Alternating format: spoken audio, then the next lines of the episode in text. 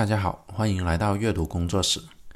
大概呢是在两千年到二零一零年左右，当我们谈论 Google 的时候呢，我们总是很羡慕它的管理文化，因为 Google 的企业文化呢是真的很酷的。例如，Google 的办公室呢，并不是传统格子型的办公位置，啊，公司呢是像游乐场一样的，桌腿上是装上轮子的，可以按照自己的需要呢进行移动组合的。或者你可以用百分之二十的工作时间去做一个你觉得对公司有用的项目，你也可以有自己的工作节奏，制定自己的季度目标。然后，Google 所有资讯呢都是对员工开源的，包括所有的代码、项目文件，甚至同事的日程都是内部开放的，并且鼓励在每周五全公司的员工大会上向同事提出难题。这个会议呢，是连 Google 的建立者 Brint 和 Page 都是会参加的。然后招聘和升迁呢，像是大学里面的答辩一样的，呃，候选人呢是要被答答辩委员会打分的。这个答辩委员会的成员呢，是由公司里的同事组成的，而不是人事部。这样呢，就保证了有能力的人可以获得升迁。当然，那个年代码农还不是码农，写代码呢是一件很酷、很极客的事情。真的就像广告的那样，呃，无论是坐在办公室、咖啡厅，还是地铁，还是酒吧，灵感一来，电脑打开就能写代码了。而 Google 呢，就是在这么酷的 IT 界里面最酷的年轻人。呃，那时候 Google 还没有退出中国市场啊，我们那时都想给 Google 打工了。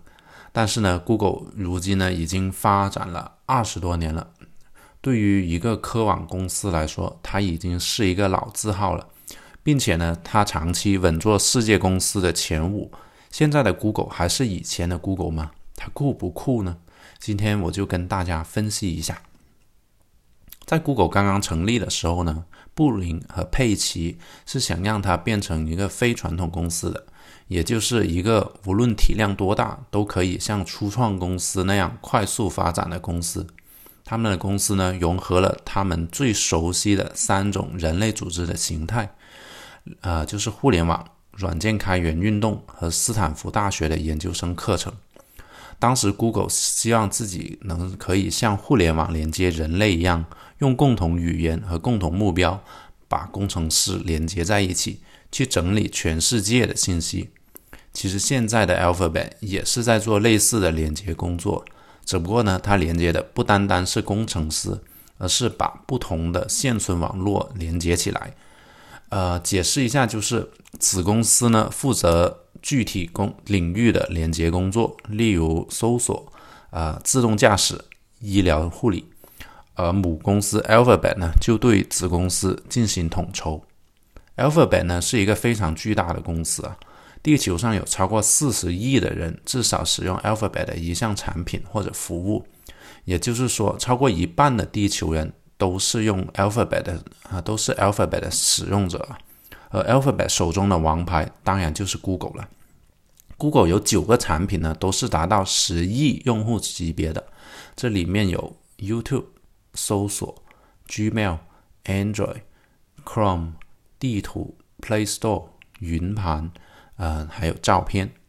每天 Google 的用户搜索的次数呢，大概是有六十亿次。每天上传到 YouTube 的影片的时间长度相当于四十九年。然后地球发出的地球人发出的每三封电子邮件呢，就有一封呢是来自于 Gmail 了。当然，Google 并不是 Alphabet 的唯一的产品，Alphabet 还有其他非核心业务的。包括提供光纤宽带服务的 Access，提供健康护理服务的 Valerie，研究自动驾驶的 Waymo，还有尝试各种异想天开想法的 X 部门。这些非核心业务在商业上和主业务呢连接并不紧密，但他们呢所处理的数据就跟 Alphabet 的主业务呃紧密联系了。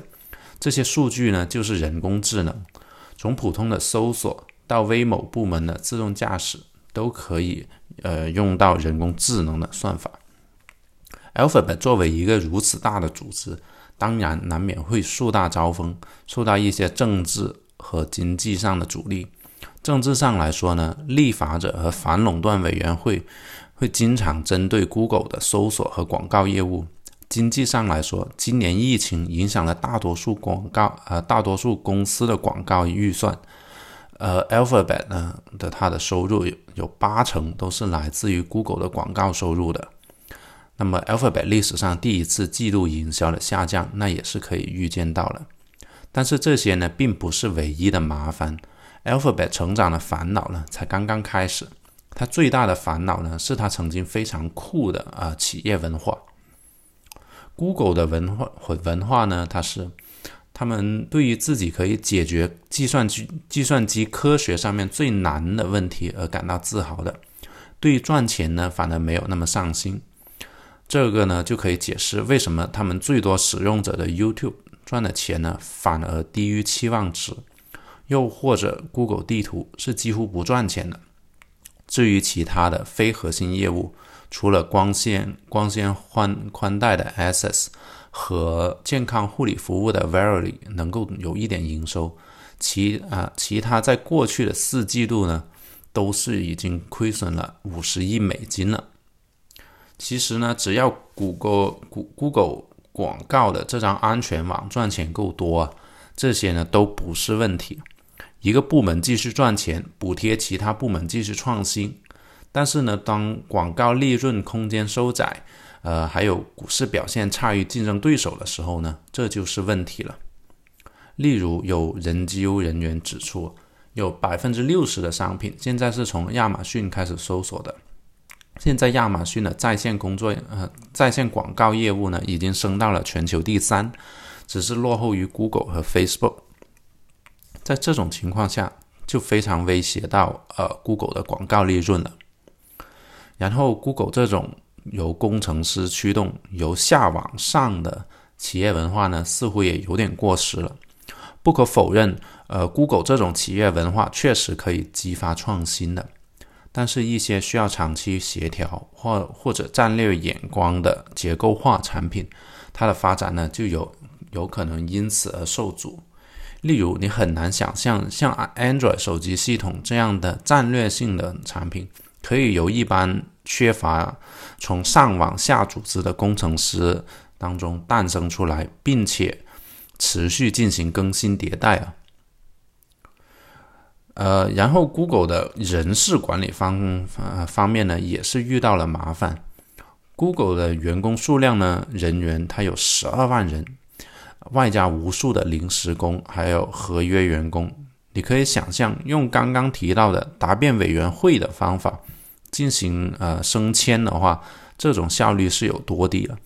而且人多呢，就容易产生政治意见的不合。二零一六年起呢，就有员工用行动向管理层施压，要求他们对各种事件呢采取行动，例如抗议特朗普严格的移民政策，抵制 Google 员工餐厅里面的肉等等。二零一七年呢，又有呃。软件工程师在内部的邮件里面发表一个备忘录，认为科技业性别不均衡部分原因呢是生理上的差异。在这封备忘录被爆料给媒体后呢，这个工程师就被炒了。但也有人不同意，指管理层呢并没有尽责保护员工的隐私而被人爆料。二零一八年又有一个一些员工给高层施压。不要和呃五角大楼更新人工智能的合同，还有放弃给中国做一个有审查的搜索引擎的计划。同年年末呢，呃，呃，一个被指指控性骚扰的高管啊，是获得了几百万的离职补偿，呃，大导致呢全球有两万个员工上街去抗议。而在二零二零年的 Black Lives Matter 的运动中呢。Alphabet 的高层呢，又被诟病反应太迟和应对不足。以上的事例呢，意味着谷歌呢要创建一个工程师社群的这样的想法失败了，而 Google 呢也变得像其他的科网公司一样不够酷了。呃，现在的 Alphabet 管理人员三人组呢，已经由以前的布林、佩奇还有施密特，变成了现在的 P 柴。呃，Ken Walker，他是全球事务主管。然后还有 Ruth Parrott，呃，他是资金主管。以前的三人组里面呢，布林和佩奇呢是技术员，施密特呢同时是技术员和管理者，而新的三人组呢只是纯粹的管理者而已。虽然他们呢可能不被技术人、技术员工喜喜爱啊，但是股东是喜欢这样的管理者的。例如最新的季度显示，YouTube 的营收增长加快。而且还加快了股份的回购，同时呢，也把非核心业务中亏损的项目呢开始关闭或者出售。P 彩的管理呃改革从云服务部门呢是可以看到成果的，在给了云服务部门大量自主权之后，呃，这个部门呢就跟其他部门那种工程师驱动从下往上的结构不一样，它更是一个从上到下的结构。例如，主管呢会给你一个任务和完完成的期限，就跟很多大公司一样了。但是云服务部门呢也是交得出成果的，它每每年呢它有百分之五十的增长。今年的营收期望呢是 Alphabet 总营收的百分之八。当然了，漂亮的数据背后呢，就是有不少的员工受不了这样的管理，跳到其他部门。很多员工呢也担心，这样从上到下的管理方式会不会扩散到公司其他部门？除了内部员工，呃，外部也有人怀疑 P 彩是不是 Alphabet CEO 的正确人选。他被人诟病不敢冒险，也没有亚马逊 Bezos 或者微软 Nadella 的战略眼光。当然，P 彩是有机会证明自己的。今年的疫情呢，为企业提供了一个很方便的砍掉低效率项目的环境。看看 P 彩呢，能不能重新平衡 Google 的创新文化和利用产品或者服务赚钱的潜力了。以上呢就是这次的所有内容了。嗯，那先感谢大家的收听，我们下次再见。